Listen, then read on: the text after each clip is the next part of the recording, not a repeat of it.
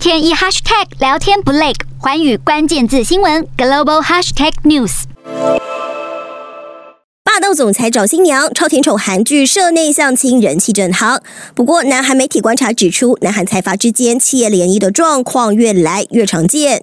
The family of 韩联社英语新闻 Korea Now 报道，南韩汽车业龙头现代汽车董座郑义轩的大女儿，六月即将完成终身大事。新的亲家金德中不但是前南韩教育部长，更是大宇集团创办人金宇中的哥哥，引发联想是车企强强结盟，策略联姻又一桩。尽管现实中财阀富二代还是有自由恋爱的空间，不过调查指出，财阀联姻在父母辈有百分之四十六点三，但到了子孙辈占比超过五成，比例更高。另一方面，上一辈的南韩财阀家族，不少人选择政治人物作为结婚对象，占比近三成，但到了这一辈，比例只剩下个位数，备受诟病的政经勾结现象消退中。